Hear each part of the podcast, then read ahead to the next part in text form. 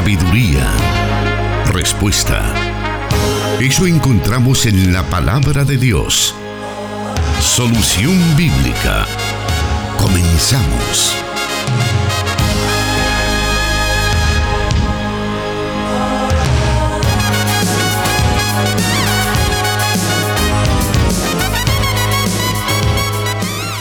Estamos preparados para llegar a usted con el programa Solución Bíblica. En este día martes estamos transmitiendo en vivo desde la cabina de Plenitud Radio en Santa Ana para el 98.1 FM para la zona occidental. También estamos saludando a nuestros hermanos que nos escuchan a lo largo de El Salvador a través de 100.5 FM Restauración. En la zona oriental. Nos escuchan nuestros hermanos a través de 1450 AM Restauración San Miguel.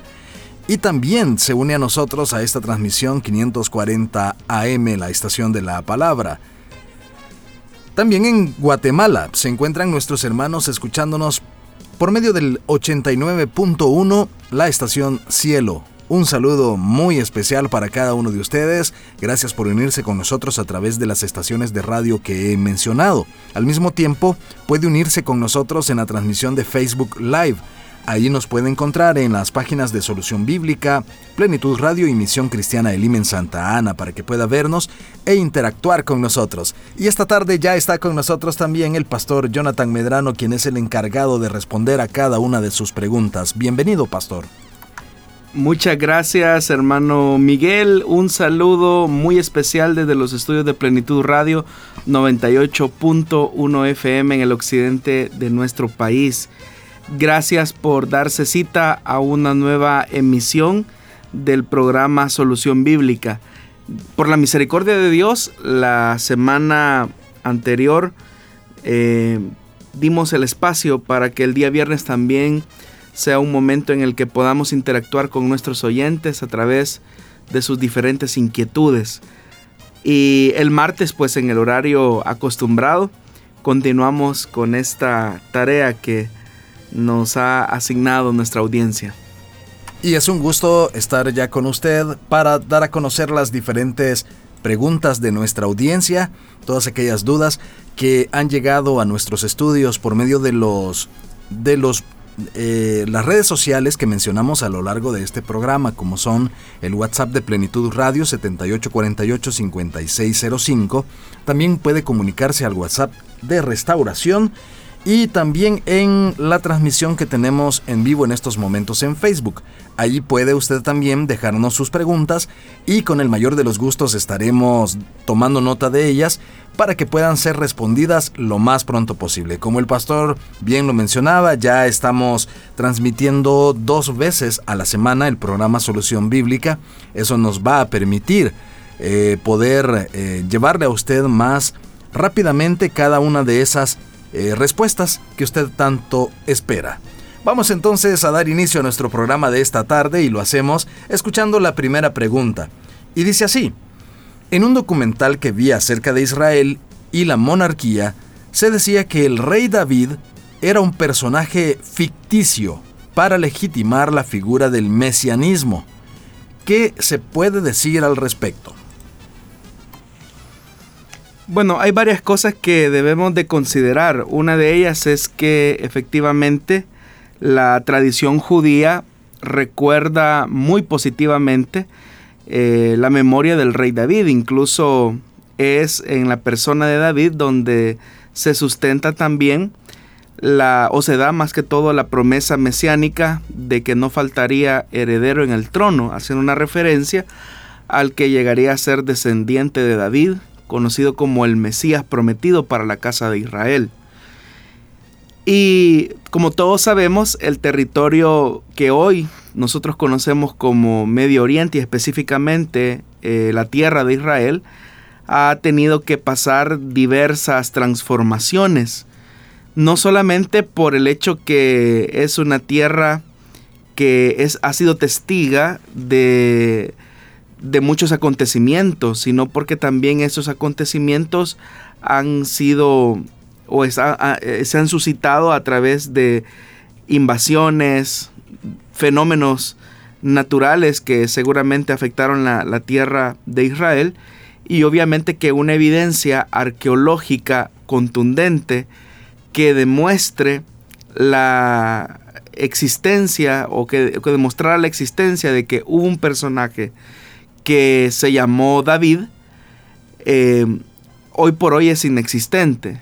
En el libro de los Hechos de los Apóstoles se menciona en el discurso que Pedro da hacia los judíos en los inicios de la iglesia cristiana, cuando él dice que haciendo referencia a la tumba donde yacían los restos del rey David. Entonces, al menos en la época del siglo I, sí había una conciencia eh, de dónde se ubicaba eh, la sepultura del rey David.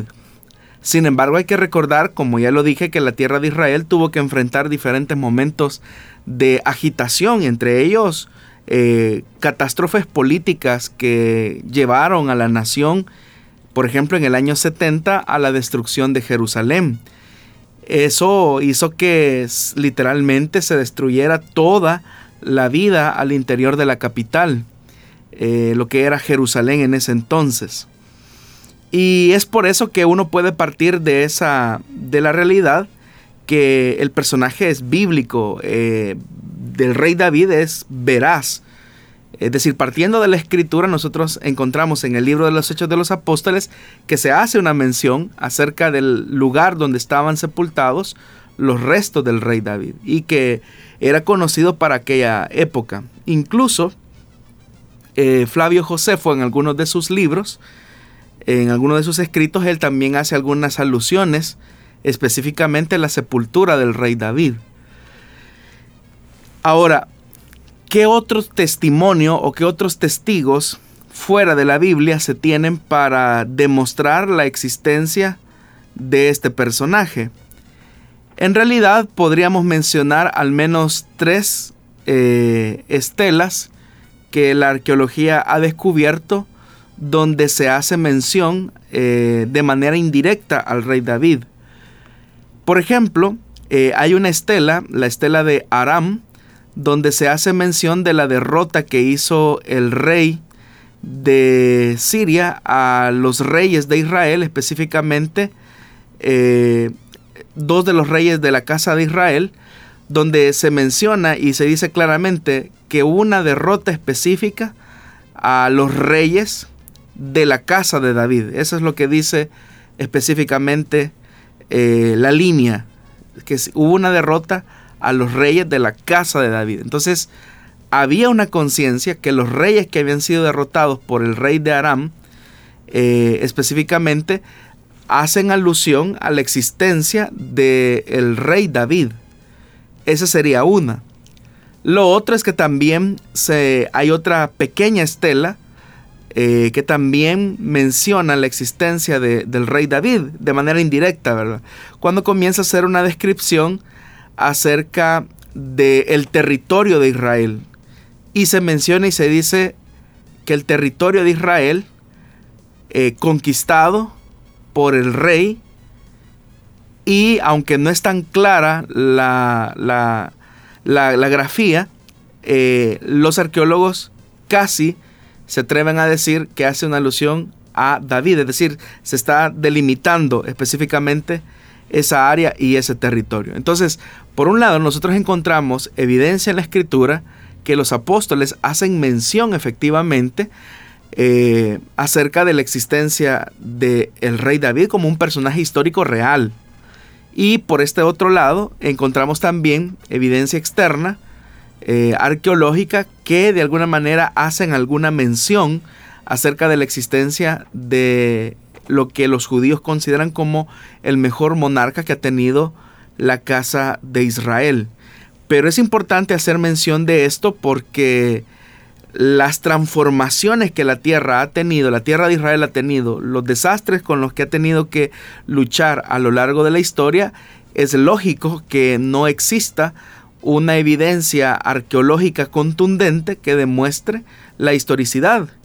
Pero que no exista no niega la verdad de la palabra de Dios en el hecho que este personaje efectivamente existió, hubo un rey llamado David y de quien el Señor hizo también una promesa que no faltaría heredero en el trono y esa profecía tuvo un cumplimiento específico en la persona de nuestro Señor Jesucristo.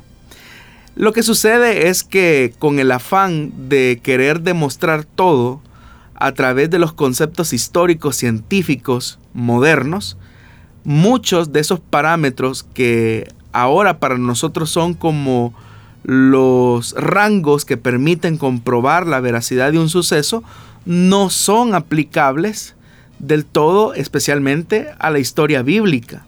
¿Por qué razón? Porque los elementos que convergen en la escritura no tienen como finalidad el demostrar eh, específicamente un hecho en el concepto histórico actual moderno, sino que la Biblia es un libro de fe que expresa el testimonio de Dios como Él se ha relacionado con los hombres. Entonces el énfasis no radica en el hombre, sino que radica en que es Dios el que transmite un mensaje.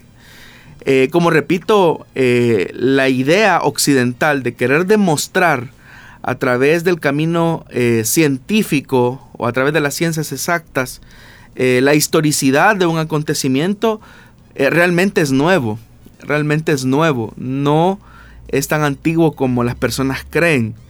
Pero a Dios lo que le interesa es transmitir un mensaje, cómo se relacionó Dios con esos personajes y la revelación que les entregó a ellos, que no solamente son palabras que quedaron escritas hace miles de años, sino que tienen una, un sentido de reserva para nosotros y son palabras de Dios que hablan a la realidad que hoy por hoy nos toca vivir a nosotros.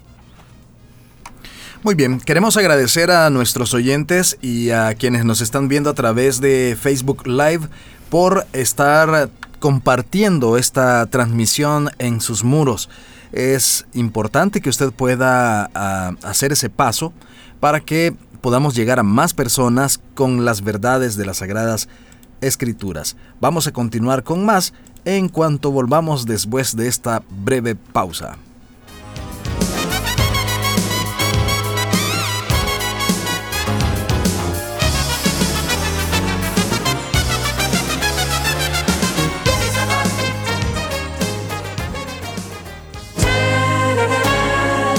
Dios da la sabiduría y el conocimiento. Solución bíblica.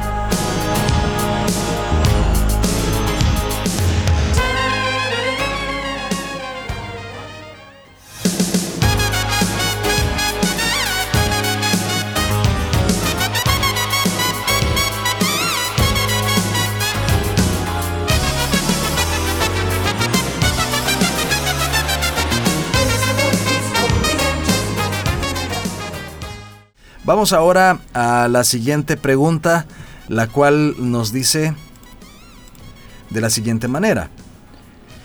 En un ministerio al que pertenezco, una joven miembro quedó embarazada y hace poco nos enteramos que fue al hospital y supimos que ella se provocó un aborto. ¿Qué hacer con este miembro del ministerio y cómo poder ayudarla? Nos dice el oyente. Bueno, es una situación bastante lamentable la que él o la oyente nos expone.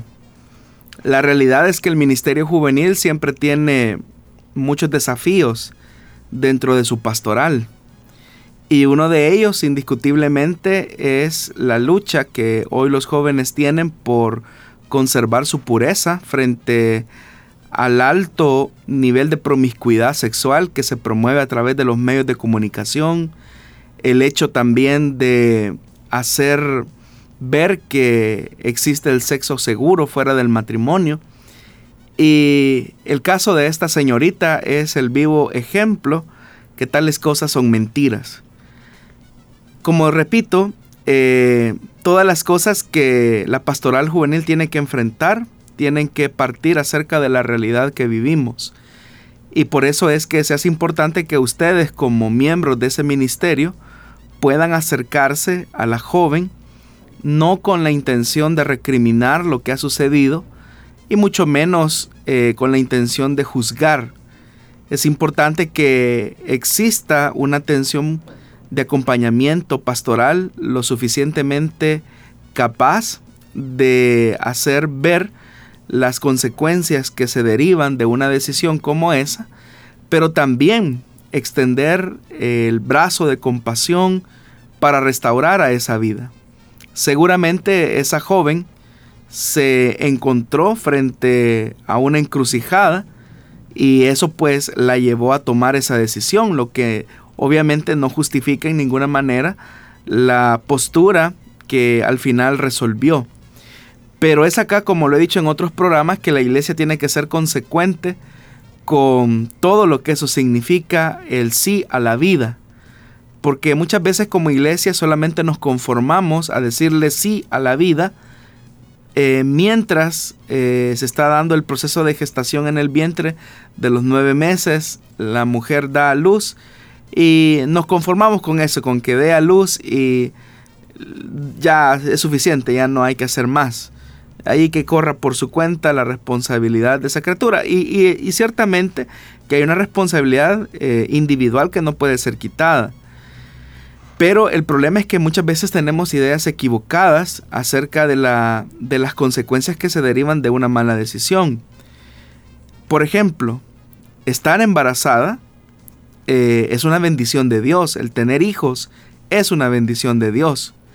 Lo que es pecado es la fornicación que puede generar o suscitar el que esa muchacha pues termine en esa condición de embarazo.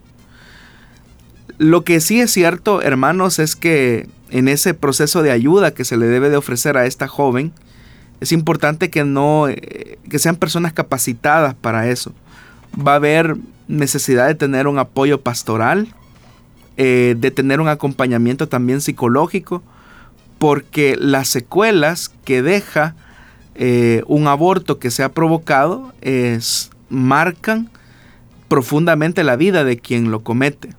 Entonces se necesita que personas especializadas ayuden a esta muchacha, que ayuden a esta persona. No es posible que la situación sea eh, ventilada públicamente con personas a los que pues muy poco harán por ayudar a esta joven que se encuentra en un momento tan difícil. O sea, tiene que lidiar con la carga de su pecado y ahora tiene que lidiar con la... También puede lidiar con el menosprecio de la gente, el señalamiento, y eso no ayuda en nada. Pero lo que sí es importante es que exista un acompañamiento pastoral, así que yo les animaría eh, a que lleven el caso donde su respectivo pastor para que pueda darle el acompañamiento necesario. Eh, y, el acompañamiento pastoral eh, también debe de, ir al lado de un acompañamiento psicológico, porque las heridas y los traumas que deja eh, un aborto que ha sido inducido o provocado es bastante difícil. Aún aquellos que no son provocados dejan profundas secuelas en la vida de las mujeres que atraviesan una situación tan crítica como esa. Y ese es un llamado para nosotros como pastores, como padres, para que auténticamente asumamos la tarea de una verdadera educación sexual con nuestros jóvenes y con nuestros hijos. No es posible que dejemos la tarea de la educación sexual en manos de los medios de comunicación que, por un lado, ni están diciendo la verdad, ni están diciendo eh, toda la verdad, sino que están distorsionando la verdad. Y es acá donde nosotros tenemos que alzar entonces la voz para educar bíblicamente a nuestros jóvenes para que no cometan errores y pecados que después se pagan muy caros. El llamado también de atención para el primer ministerio, que es la familia, para que sepa asumir ese rol de guianza, de prevención y también de dirección con nuestros hijos. Bueno, eh, eso podríamos también aplicarlo en algún momento también a cualquier otra de las circunstancias en las que los jóvenes se ven ante diferentes ofrecimientos, ya sea drogas, bueno, el sexo, que es lo que se estaba tratando en esta pregunta, pero otras decisiones también trágicas que los jóvenes pudieran en, el en algún momento poder tomar. O sea, la iglesia y la familia debe eh, prestar un especial cuidado en, los jóvenes que hay en su seno. Y digo pues familia e iglesia. Sí, hermano, eh, se hace importante y vital el tener una pastoral contextual. Es decir, evitar caer en la tentación de importar modelos que a lo mejor sí son funcionables en otras partes del mundo porque las necesidades responden a, esa, eh, a ese contexto específico. La realidad de nuestro país es muy diferente, por ejemplo, a la realidad que viven los jóvenes en Estados Unidos. La realidad que viven los jóvenes de nuestro país es muy distinta a la que viven jóvenes en Europa. Entonces la pastoral debe de ser contextual. Es decir, debe de responder a las inquietudes y necesidades que los jóvenes atraviesan en esa realidad. Por eso no es válido importar, o al menos alguien que desea hacer las cosas bien para Dios, no debe de importar modelos, porque los modelos muchas veces no pueden ser replicables en todos los escenarios. Lo que se necesita es tener una sensibilidad para conocer el entorno de los jóvenes y conocer qué es lo que les afecta. Si no hay esa sensibilidad, es probable que estemos dando em, ciertos lineamientos que no van a responder a las crisis que ellos atraviesan. Por poner un ejemplo específico, los muchachos en nuestro país no están creciendo bajo el modelo tradicional de papá, mamá, sino que muchos de los jóvenes han crecido con el modelo de solo mamá o la abuela o algún pariente cercano. Eh, son muy escasos los, los jóvenes que han tenido el privilegio de crecer con papá y mamá. Entonces, ¿cómo vamos a hablar nosotros del fortalecimiento del hogar y del respeto que debe de existir de una generación a otra entre padres e hijos? Siendo que quizás algún muchacho a lo mejor ni se ha, crea, ni se ha criado con con ninguno de ellos. Eh, cómo mantener una relación saludable con nuestro papá. Pero a lo mejor quizás muchos de nuestros jóvenes ni siquiera conocen a su papá. Entonces, uno debe de ser muy sensible. Eh, y esto, hermano, es algo que, que incluso puede ser de una iglesia a otra. Es decir, en el mismo país pueden existir eh, necesidades distintas. incluso dentro de una misma denominación. Puede ser que la realidad de por decir algo, ¿verdad? La realidad de las necesidades de la juventud de la iglesia de San Salvador sean muy distintas a la realidad de la juventud de la iglesia de Santa Ana o a la realidad de la iglesia en Lourdes Colón. Un ejemplo, eh, solo para que tengamos como un parangón, porque los contextos son distintos.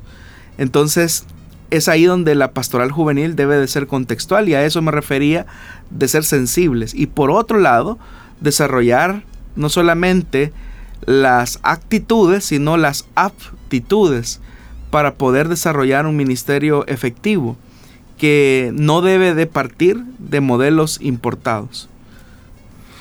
En ese sentido podemos destacar la acción que la iglesia, en este caso el IM, hace por medio de, de las células, ya que puede llegar de una forma más integral a las necesidades más particulares de la juventud.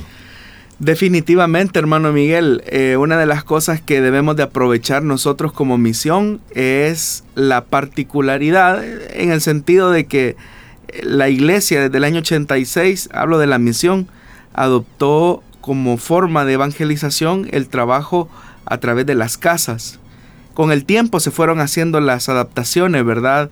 de ir formalizando o ir especializando más bien el trabajo en función de los niños, en función de los jóvenes, y el que la iglesia penetre eh, las comunidades, los barrios, las colonias, en las diferentes áreas del país, nos le permiten al líder juvenil conocer las necesidades, los temores, las ansiedades, las preocupaciones, las vulneraciones que rodean a la juventud de esa colonia y de esa comunidad.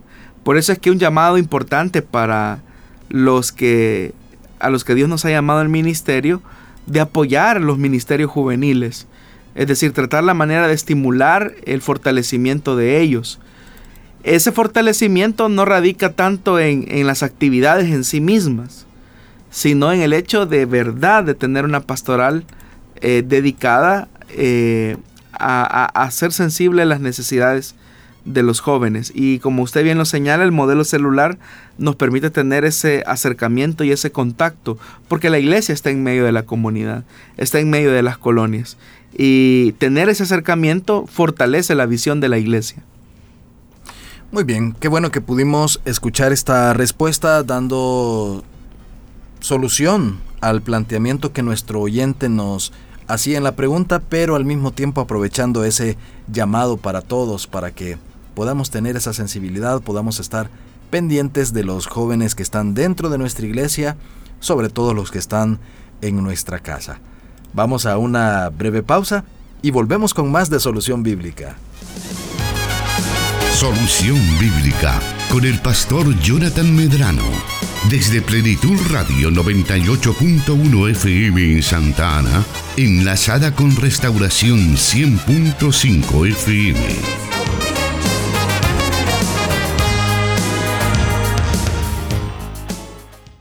Vamos a continuar entonces con el programa y vamos a dar a conocer la siguiente pregunta.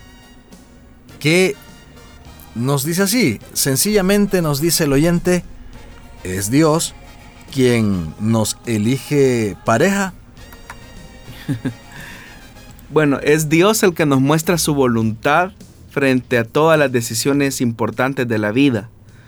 Y en la elección de una persona que se va a unir a nosotros para el matrimonio, tomar en cuenta eh, la voluntad y el deseo de Dios para nosotros se vuelve vital. Ahora, ¿cómo Dios habla y cómo Dios nos muestra su voluntad?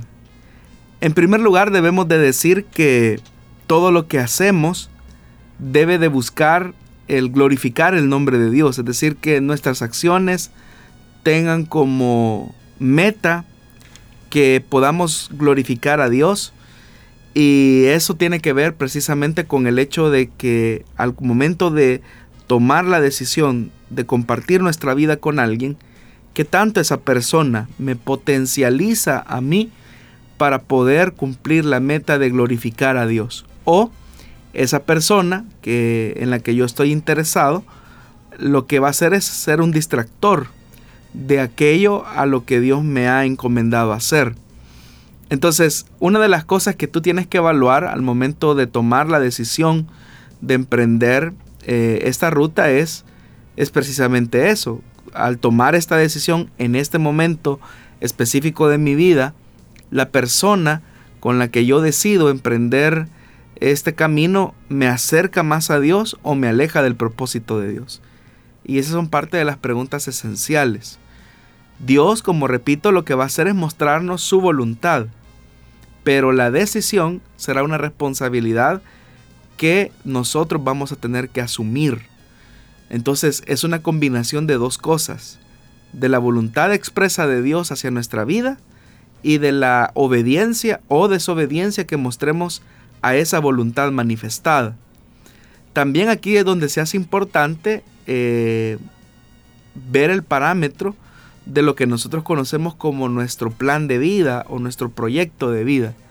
En qué momento específico se hace vital emprender la elección de una pareja. De tal forma que esa decisión tiene que entonces ser filtrada a partir de los planes, deseos y aspiraciones que cada persona tenga. Cuáles son sus prioridades en el momento específico de asumir esa decisión. Así que es importante entonces que tengamos esos dos elementos. La voluntad de Dios expresada en su palabra, orientada a través de la consejería y la decisión de nuestra obediencia frente a la voluntad de Dios manifestada. Entonces, es acá donde podemos tener como un parámetro un poco amplio y general del el tema de la elección de quien llegará a ser nuestra futura esposa o futuro esposo en el caso de las señoritas. Usted mencionó en esta respuesta el tema de la consejería. ¿En qué momento un joven o una señorita, en qué momento del proceso de enamoramiento un joven o una señorita deben buscar la consejería y por qué es importante? Bueno, yo creo que es vital, hermano, que antes de tomar la decisión se consulte al pastor, no porque el pastor sea el que va a tomar la decisión, sino porque el pastor puede orientar eh, teniendo los parámetros necesarios eh, si es conveniente o no iniciar una relación. No es que el pastor va a tomar la decisión, el pastor va a hacer una sugerencia a partir de una evaluación que pueda hacer del caso específicamente. Eh, no es lo mismo que un muchacho llegue de 13, 14 años a decir al pastor, oiga pastor, fíjese que a mí me gusta fulanita de tal. Entonces el pastor pues, va a apuntalar al hecho de enfócate en, tu, en tus prioridades, que son estudiar, ser un buen estudiante, ser un buen hijo. A un joven, por ejemplo, que está quizás en un proceso de formación universitaria, quizás está trabajando y ya tiene un panorama un poco más amplio de la vida y muestra el interés hacia una hermana de la congregación. Es decir, el enfoque pastoral pues, obviamente que será distinto, pero en ambos se hace necesaria eh, el escuchar el consejo del líder espiritual. Y repito, no porque el pastor va a tomar la decisión. El pastor lo que va a hacer es hacer una evaluación y va a sugerir a partir de esa evaluación. Él podrá decir, hermano, esa persona eh, tiene estas y estas características y esa persona le puede sumar o esa persona realmente tiene ciertas eh, condiciones que hoy por hoy no le permiten eh, emprender una relación estable con usted o incluso hay personas que, que pueden ser un poco desubicadas, diría yo, van y presentan todo un argumento al pastor eh, y como las personas cuando están enamoradas, ¿verdad? Tienden a idealizar a las personas con las que encuentran esa simpatía y esa conexión emocional en ese momento de enamoramiento, pues obviamente van a comenzar a destacar las virtudes.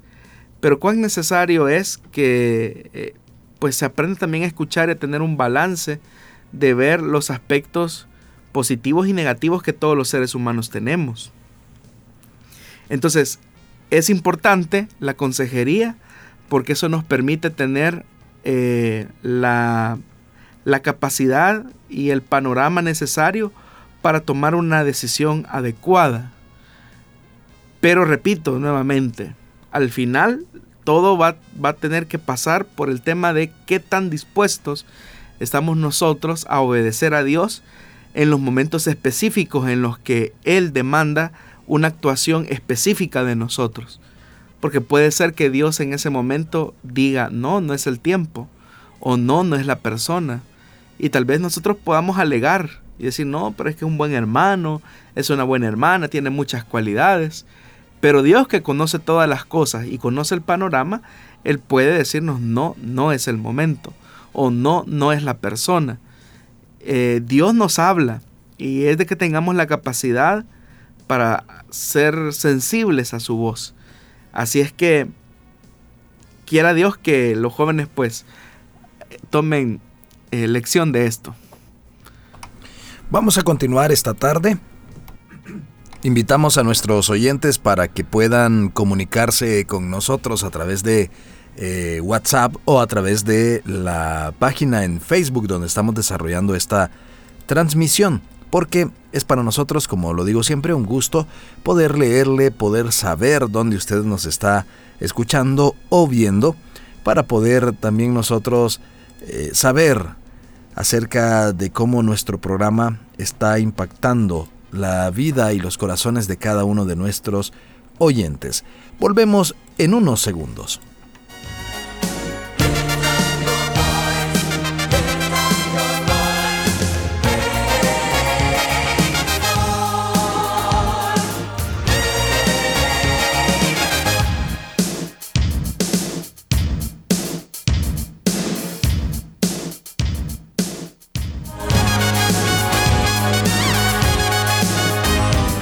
respuesta a sus preguntas aquí, en Solución Bíblica.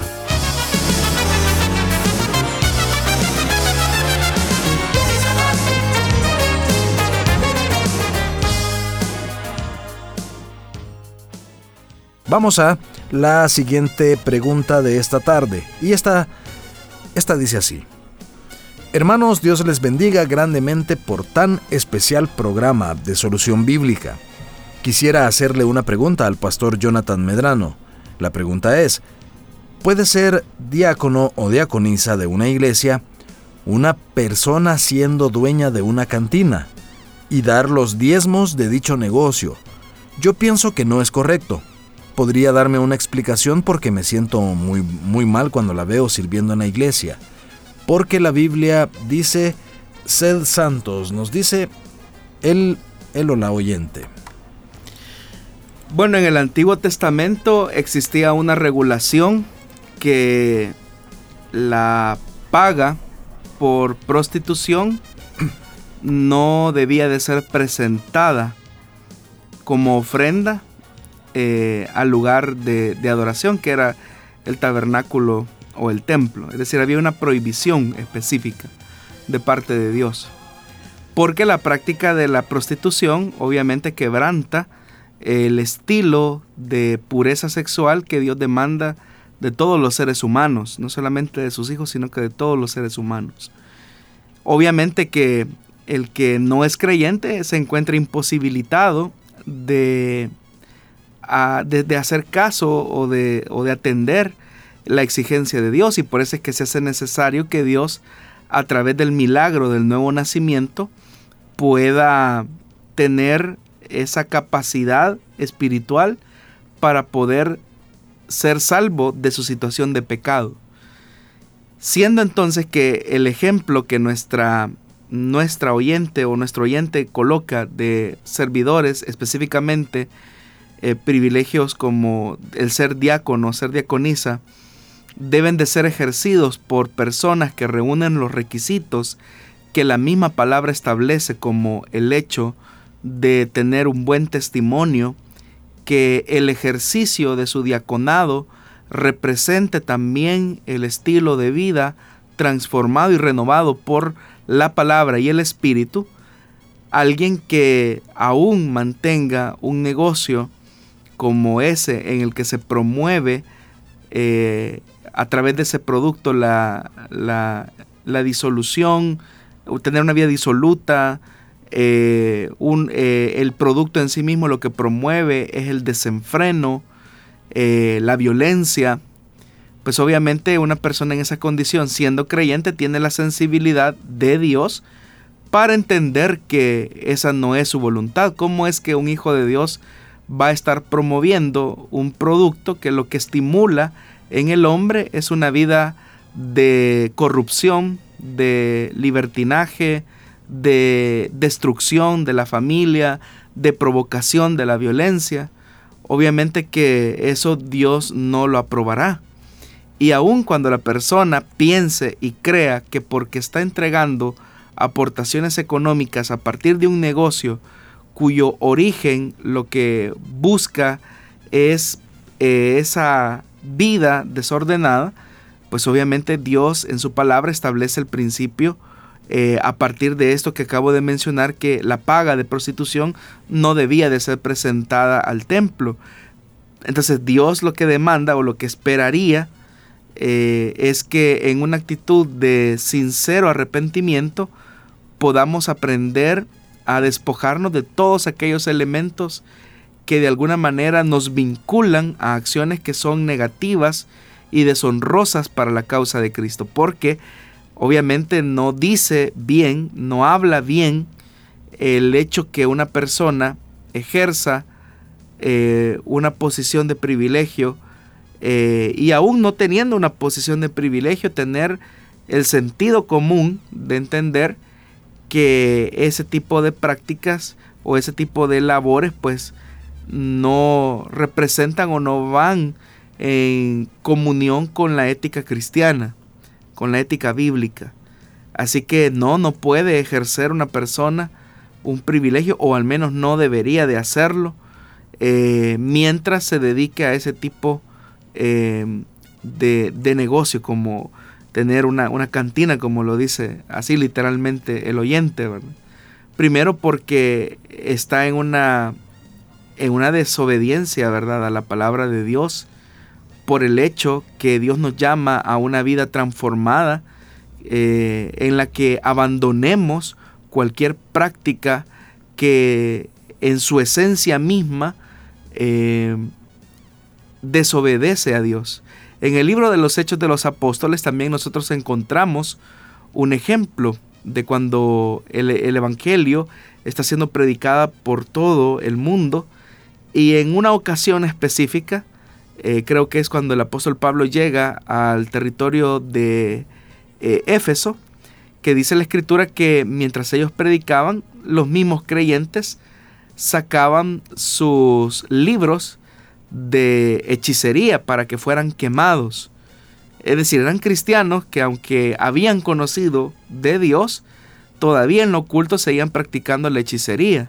Pero cuando llegó el mensaje del Evangelio con poder, evidentemente ellos se sintieron redarguidos por la palabra, por la vida del Espíritu y por iniciativa propia, estos creyentes sacaron eh, todos sus libros de hechicería y los quemaron en una especie de hoguera pública. Como era un punto de decir, yo aquí renuncio eh, de esta práctica y auténticamente decido vivir mi vida cristiana eh, honrando a Dios. Hace algún tiempo hubo una hermana que yo conocí, ella tenía una tienda. Ella en su tienda no vendía eh, no solamente vendía ciertos productos específicos de primera necesidad, sino que también vendía es lo que nosotros conocemos como cervezas, eh, cigarros y cosas así. Pero cuando ella llegó al Evangelio, lo primero que ella hizo fue cerrar esa venta de licor, eh, cerrar esa, esa venta de, de, cigarrillos y, nadie le dijo, o sea, absolutamente nadie se lo dijo. Fue una iniciativa propia que nació de ella porque había llegado al conocimiento del Evangelio y ella dijo, ¿cómo yo, siendo ahora hija, hija de Dios, voy a estar promoviendo el pecado en otras personas? Y la hermana, pues durante muchos años, eh, su fuerte había sido la, venta de esas bebidas embriagantes, la venta de cigarros. Entonces eso iba a significar una gran pérdida económica, pero ella decidida dijo, no, eso no honra a Dios. Y efectivamente los primeros meses fueron muy difíciles para ella. Pero Dios que no miente y que es fiel a su palabra y que honra a los que le honran, pues obviamente lo que ocurrió fue una, una bendición de parte de Dios. Dios no la desamparó, sino que el Señor siempre proveyó lo necesario, pero por la determinación de evidenciar su cristianismo, aún en la práctica laboral a la que se dedicaba. Así que ese es el importante. Y ya no se diga de un diácono o de una diaconisa que debe de reunir requisitos como el hecho de tener buen testimonio eh, con los hombres. Y no se tendrá buen testimonio con los hombres si la acción de labores eh, se dedica a promover un producto que, como ya lo dije, lo que promueve es el desenfreno, eh, lo que promueve es la violencia, la desintegración familiar, el maltrato, el abuso, eh, la muerte, ¿por qué no decirlo? ¿Cuántos casos no hemos tenido de accidentes de tránsito provocados por personas en estado de ebriedad? Entonces, ¿cómo un cristiano, como un creyente se va a sentir con paz eh, proveyendo productos que lo que hacen es, aparte de dañar la salud, provocar el dolor en terceras personas? Entonces, es por cuestión de sentido común. Muy bien, tenemos tiempo todavía para otra pregunta. Permítanos una pausa y regresamos con ella.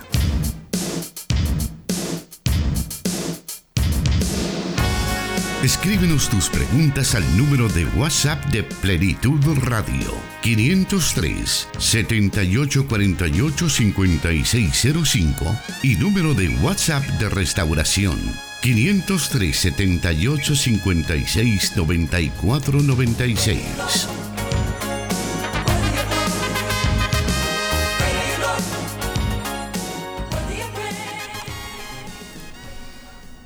Vamos entonces a dar a conocer la siguiente pregunta, la última de esta emisión de Solución Bíblica, que dice así.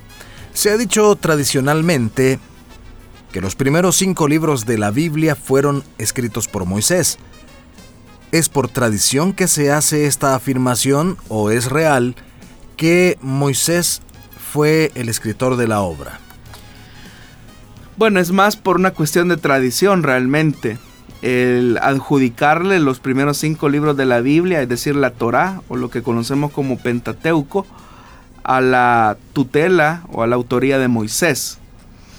De acuerdo a investigaciones eh, de los mismos textos, la misma crítica literaria ha permitido hacer una distinción en el hecho de que ha sido un trabajo de compilación de tradiciones y de edición de tradiciones en diferentes estadios de la historia de Israel. De tal manera que los biblistas han logrado identificar cuatro tradiciones que están unidas en lo que nosotros conocemos como el Pentateuco o la Torá. Esas tradiciones son la tradición yavista, que tiene, se, originó más bien o se inspiró durante lo que se conoció como el reino del sur, es decir, en la, en la parte sur de Israel, específicamente en el territorio de Judá. Paralelo, casi paralelo a la tradición yavista, eh, surge la tradición eloísta, cuya base de inspiración eh, y el seno donde ésta eh, se formuló fue en la parte del norte de Israel. Y la base de la tradición eloísta es colocar un equilibrio en el aspecto de que esta tradición se fundamenta en la acción de los profetas, como el testimonio de los profetas hasta cierto punto coloca un contrapeso a la tradición yavista que se encuentra también en la misma Torá. Con el correr del tiempo eh, se compila lo que se conoce como la tradición deuteronomista, que es la identidad legal de la nación de Israel frente a todo el imaginario eh, político, económico, social, religioso eh, de una época específica previo al exilio. Ya al finalizar la monarquía de Israel y más, incluso yéndonos un poco eh, más adelante a lo que se conoce como el periodo del exilio en Babilonia, es que surge la tradición sacerdotal, que es básicamente recopilar todas las tradiciones de Israel bajo la identidad monoteísta del Dios único eh, y verdadero que es Yahvé.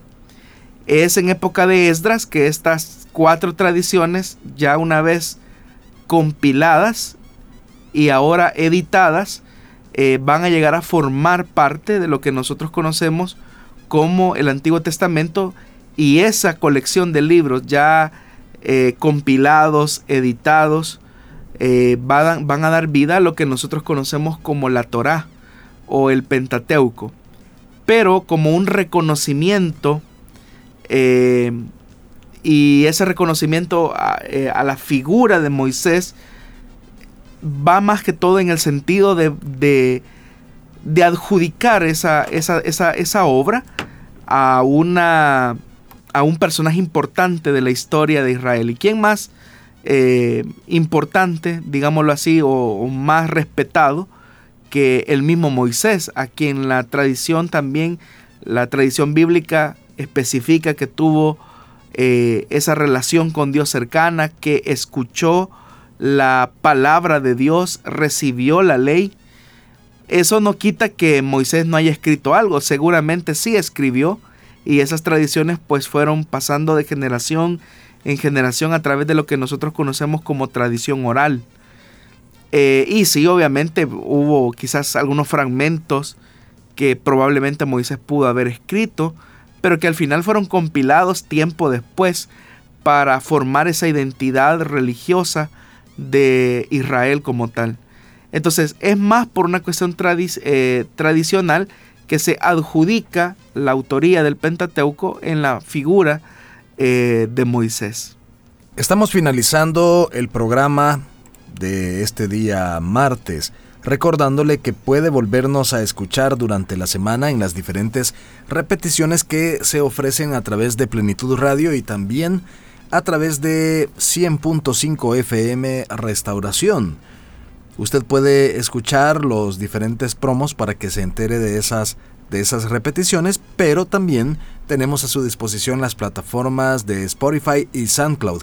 Ahí puede eh, escuchar nuevamente cada uno de estos programas. Estos son colocados posteriormente de cada emisión y así volver a escuchar algunas de las preguntas que a usted le haya interesado, tomar nota de algún detalle. Por ahí nos estaban escribiendo una eh, pregunta respecto a la, a, la respuesta que se dio con eh, respecto a la pregunta de la dedicación laboral de la, de la persona que tenía privilegio eh, la cual vamos a tomar nota de ella y la vamos a dar a conocer la próxima semana, para que también podamos encontrar una respuesta al planteamiento que el oyente nos hacía. Queremos agradecer a todas las personas que se han comunicado con nosotros durante el programa, por medio de la transmisión en Facebook Live, así también por medio de WhatsApp y quienes se comunican también en el transcurso de la semana. Gracias por estar siempre pendientes y por supuesto, al pastor Jonathan Medrano, gracias por acompañarnos esta tarde y responder a cada una de estas preguntas. Gracias hermano Miguel y a todos los oyentes, gracias por la preferencia que tienen a este espacio y pues hacernos llegar todas sus dudas, sus comentarios, para nosotros es importante. Eh, el próximo viernes a las 5 de la tarde nos volveremos a encontrar acá si Dios nos presta así la vida y Él no ha venido por nosotros. Que Dios le bendiga grandemente, le esperamos.